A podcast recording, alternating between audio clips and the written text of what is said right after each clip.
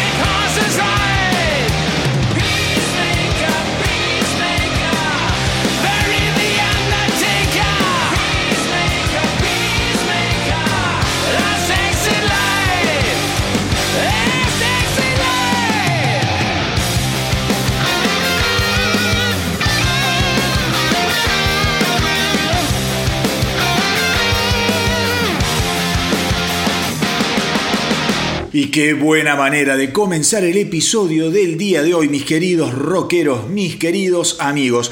Hace mucho, mucho que los alemanes de Scorpions no sonaban tan pero tan duros, afilados y peligrosos como habrán notado. Ellos ya lo venían anunciando y creo que por ahora la misión está siendo cumplida y con creces. El nuevo simple, mejor dicho, el primer simple de lo que será su próximo álbum Rock Believer, a editarse el 25 de febrero del 2022, fue Peacemaker, la canción que acabamos de escuchar y que los muestra, a mi entender, en plena forma. Y eh, ya les cuento que hay un video que lo pueden ver en eh, la página web del astronauta del rock. Por supuesto, ya lo tenemos subido para que lo puedan disfrutar. Un video grabado en Tokio en una terraza espectacular, como siempre. Se los ve bien, eh, digamos, rockerísimos, con esa onda que siempre los ha caracterizado, siempre de buen humor, una, una cosa de locos realmente el video con una iluminación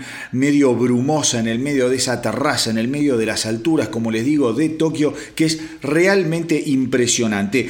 Y es más, me atrevería a decir que estos Scorpions están reenergizados y más allá de las intenciones que puedan haber tenido, creo que el ingreso del ex batero de Motorhead, Mikey D, algo tiene que ver con esa nueva impronta. Eh, los Scorpions, como les decía, ya venían amenazando con lograr un sonido más fuerte eh, que el que venían profesando y practicando en sus últimos álbumes y que tuviera más que ver con trabajos como Blackout, Love at First Thing y hasta Love Drive, o sea, discos clásicos y bien, pero bien poderosos de la extensa discografía de los alemanes. Pero ustedes vieron cómo son las cosas, más allá de los planes, hay bandas que parecen olvidadas o estancadas en su zona de confort, pero cuando menos lo esperamos, nos dan una sorpresa y vuelven a conmovernos. ¿Qué sé yo?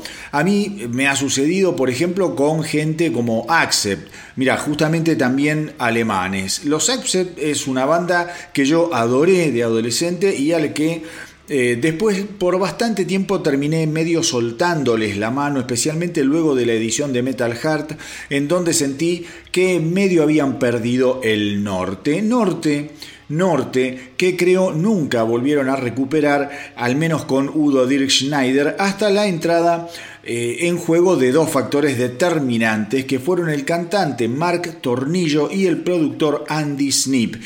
Y ahí la cosa fue completamente revitalizadora, como les decían, y eh, según mi criterio, según mi criterio, fabulosa. Eso fue eh, ya eh, hace bastantes años, en el año 2010 para ser más exactos, cuando editaran aquel increíble y demoledor álbum Blood of Nations. Y a partir de ahí no pararon y generaron cinco de los mejores álbumes de la carrera de la banda, incluyendo a su último trabajo que no me canso de recomendar, To Mean To Die, editado a comienzos de este año. Y cuento esto porque tengo la sensación de que con Scorpions puede suceder algo similar con el lanzamiento de Rock Believer. Ya veremos. Yo sé que están grandes los tipos y que andás a ver cuánta cuerda les pueda quedar en esto de grabar, salir de gira y volver a grabar para volver a salir de gira.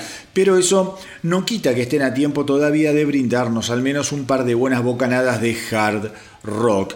Y algo que profundiza aún más mis eh, insensatas eh, esperanzas es que en este nuevo trabajo Scorpions Em, no, eh, es, no recurrió a compositores externos, esa gente que muchas veces les hace perder el espíritu y el alma a bandas legendarias. Así que nada, bienvenidos sean los Scorpions, me encantó Peacemaker, a decir verdad, y para seguir adelante con los estrenos, les cuento que lo que viene ahora les aseguro que es uno de esos temas que apenas arrancan ya te ponen de muy pero muy buen humor, de buen ánimo. Y es que Green Day está de vuelta y esta vez con una muy pero muy buena canción llamada Holy Toledo, que forma parte de la banda de sonido de la comedia Mark, Mary and Some Other People. La banda además anunció la edición de un nuevo álbum en vivo llamado The BB Sessions que contendrá formas eh, o tomas, mejor dicho, inéditas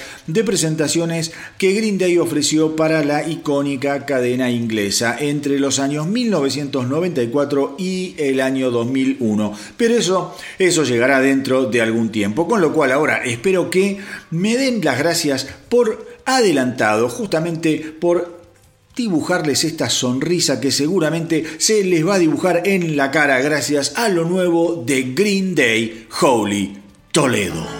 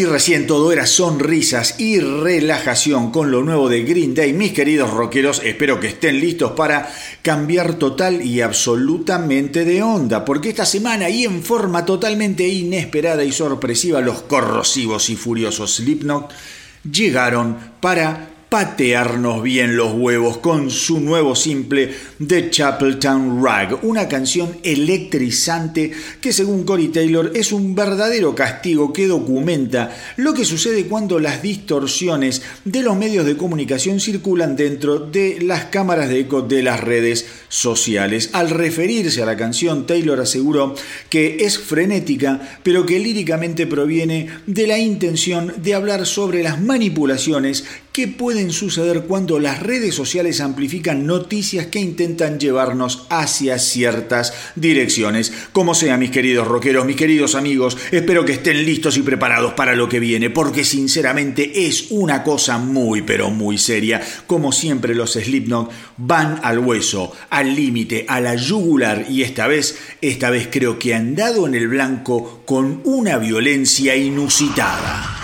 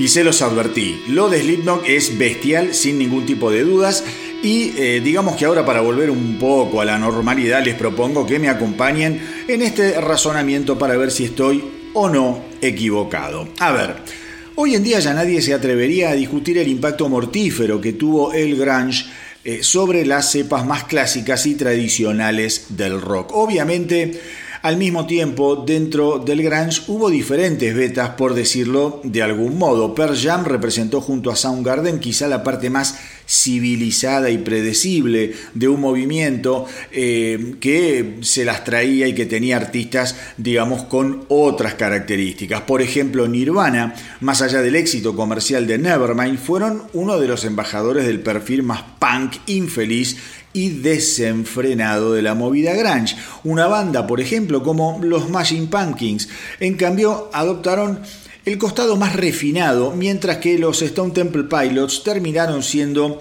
los que entraron, digamos, por la ventana, sacando provecho de un movimiento que nunca terminó de ajustarse a lo que ellos proponían. Pero, mis queridos rockeros, a mi entender hubo una banda que siempre se llevó los laureles por ser no solo la más original, sino también la más densa, enredada y sin dudas la más oscura. Esa banda fue Alice in Chains, que supo brillar como ninguna gracias a la combinación de un genio compositivo como Jerry Cantrell y un cantante sin parangón como fue Lane Staley. El grunge, sin embargo, murió poco después de nacer, eh, ya que el mainstream, como todo, terminó fagocitándolo impiadosamente. Pero como todo se linkea y se rediseña, hubo algunos artistas que surgieron en medio de semejante debacle grungera. Eh, tal fue el caso de Zack Wild, el violero de Ozzy Osbourne, cuando, eh, digamos, el heavy todavía trataba de encontrar nuevamente su lugar. Wild, sin embargo, es un artista que no puede escapar a la sombra de aquella época en la que los rockeros eran estrellas culposas y sin brillo. Es así que a lo largo de los años en sus álbumes es, eh, digamos, muy común encontrar joyas que de haber visto la luz en los años 90 hubieran sido consideradas paradigmas del movimiento grunge. Pues bien, el bueno de Zack lo hizo de nuevo. Esta semana estrenó junto a su banda, los Black Label Society, el conmovedor End of Days, una canción fuera de época pero sin dudas atemporal.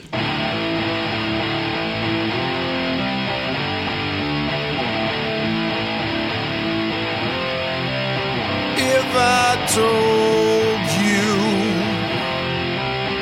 would you believe in what you can't hold, in what you can't see? Will you follow,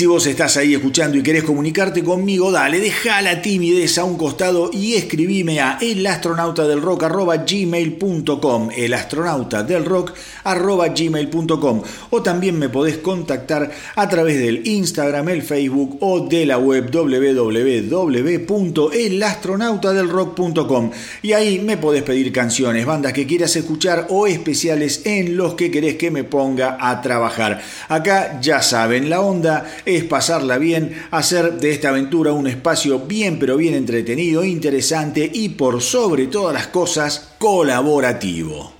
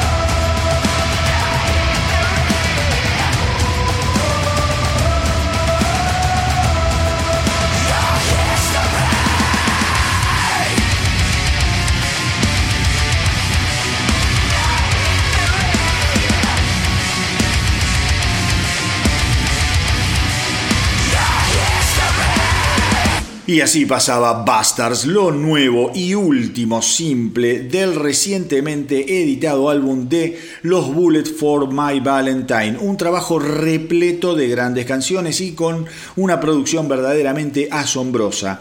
Traten de escucharlo por favor y préstenle atención a temas como Knives, My Reverie o el épico Rainbow Veins una de las grandes obras de un disco fundamental del 2021. No dejen de escuchar por favor esa canción, Rainbow Veins, no se van a arrepentir. Otra banda, otra banda que no pueden dejar pasar y que si no la tienen, digamos, dando vuelta por sus playlists, eh, inmediatamente tienen que incluirla porque lo que están haciendo es realmente eh, muy pero muy bueno. La banda se llama No Resolve Quizá no la tenés de nombre, pero seguramente la podés conocer eh, a raíz de escuchar eh, el exitazo que editaron este año, que fue la canción Stay, una canción que no para de sonar todavía, fue editada en agosto y seguramente la escuchaste de una u otra forma. Así que pues bien, los No Resolve están eh, de vuelta esta semana, más exactamente el viernes pasado.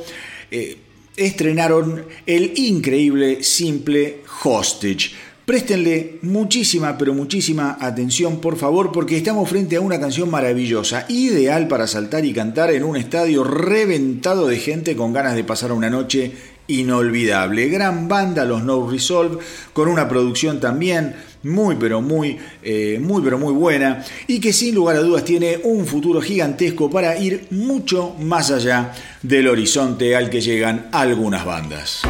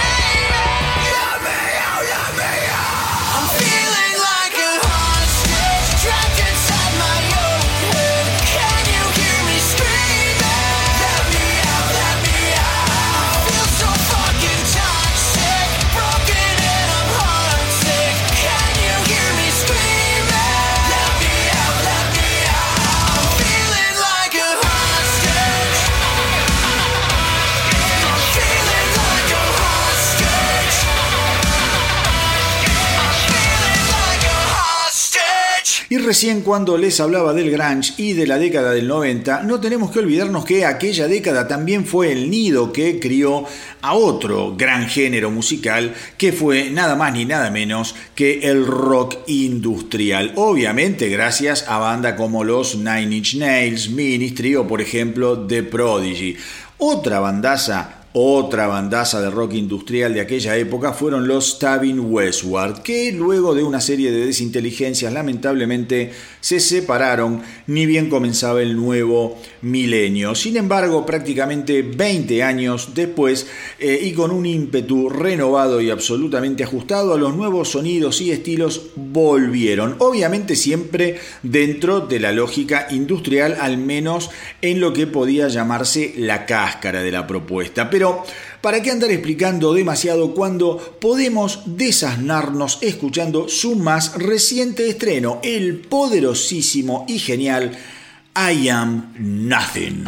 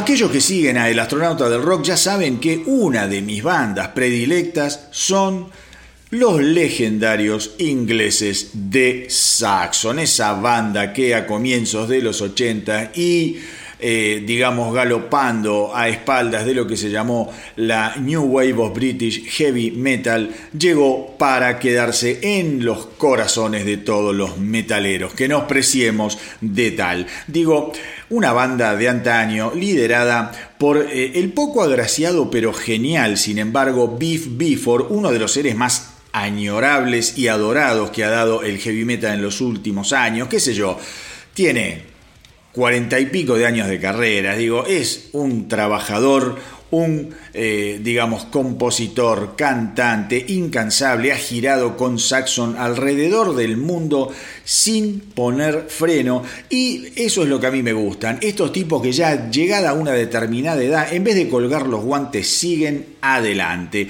Biff Bifford es realmente un caballero del metal que, como les decía, saca discos con la misma facilidad con la que cualquier otro mortal se saca los mocos. Saxon también fue una de las bandas que se benefició gracias al gigantesco productor Andy Snip del que hablamos al comienzo del programa del día de hoy cuando les comentaba el resurgimiento de Accept. Pues bien, así las cosas, esta semana los añejos pero infalibles Saxon han vuelto a lo suyo, que obviamente es el metal clásico y siempre hermosísimo. Así que ahora, todos aquellos que tenemos algunos años, vamos al ropero a buscar inmediatamente la campera de cuero y el cinturón de tachas para regocijarnos y escuchar lo nuevo de Saxon. Vamos con Carpe Diem.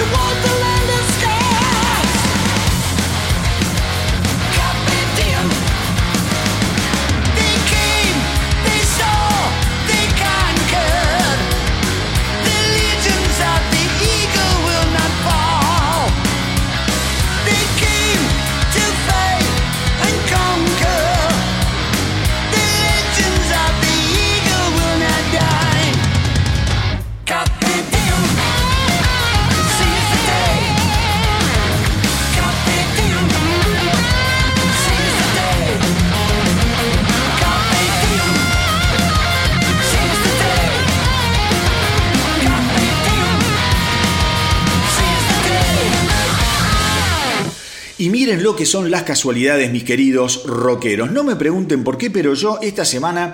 Eh, digo, estuve escuchando todo el tiempo durante días como un poseído y en modo random la discografía de otras leyendas del rock como son los Uria Heep. La verdad es que no sé cómo acabé en esa espiral mágica repleta de gitanas, magos y sabios de leyenda, pero pasó y cuando las cosas pasan por algo es. Y tal es así que casi llegando al final de la semana me tropecé con la inesperada y genial y hermosa noticia de que los Uriah Heep acaban de terminar un nuevo álbum que se convertirá en el sucesor del muy recomendable Living the Dream editado en el año 2018. La banda, la banda comentó que actualmente el disco está siendo mezclado en la ciudad de Los Ángeles y yo creo que sin dudas es una gran noticia, una noticia fantástica de una banda que aunque muchos no la conozcan, eh, ya llevan roqueando al mundo eh, por poco más de 52 años. O sea, estamos hablando de una banda eh, que tiene, digamos, el mismo tiempo en la ruta que, por ejemplo, los muchísimo más afamados, conocidos y galardonados Judas Priest, con una discografía Uriah Heep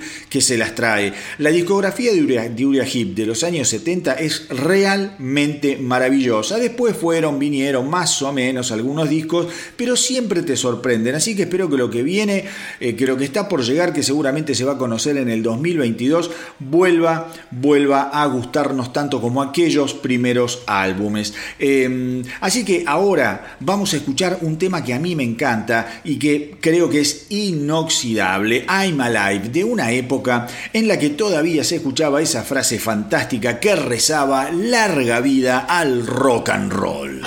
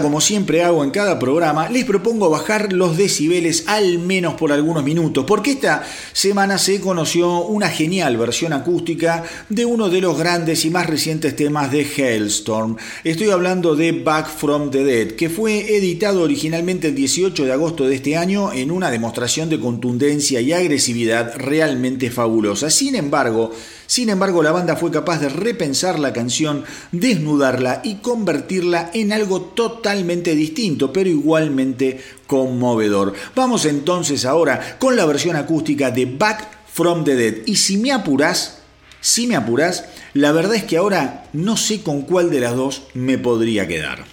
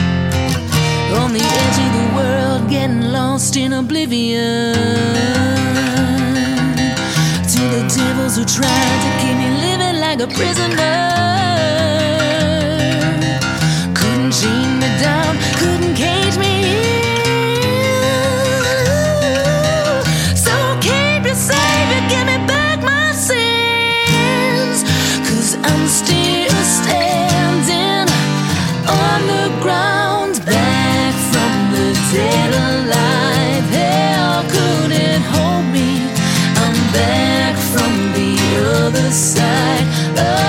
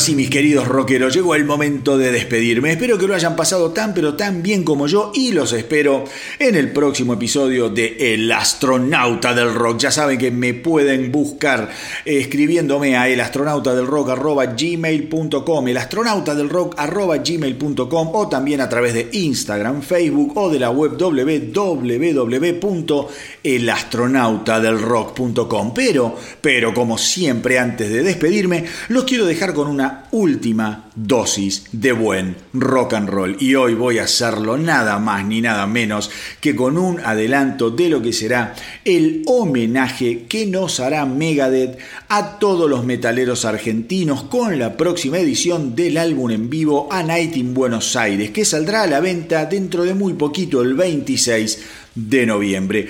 No les voy a mentir, yo no estuve esa noche, pero sí estuve en otras en las que la banda de Dave Mustaine conmovió a mi querida ciudad de Buenos Aires. ¿Y qué les puedo decir? Nada, eh, que ver un recital de Megadeth es una materia obligatoria para todo amante del metal. Eh, la discografía y los setlists de Megadeth son de lo más inspirados de nuestra era y personalmente puedo decir que más allá eh, de que las comparaciones son espantosas, teniendo que elegir entre entrar a un estadio para ver a Megadeth o a Metallica, yo no lo dudo. Megadeth me gana el corazón por un millón de cuerpos. Así que ahora, para cerrar este viaje a toda máquina, los dejo con la versión grabada en el año 2005 por Megadeth en Buenos Aires del clásico Holy Wars. Y como siempre les digo, hagan correr la voz para que nuestra tripulación no pare de crecer. De mi parte, de mi parte nada más. Espero que estén muy pero muy bien. Cuídense mucho, mucho, mucho. Los abrazo a la distancia. Y que viva el rock.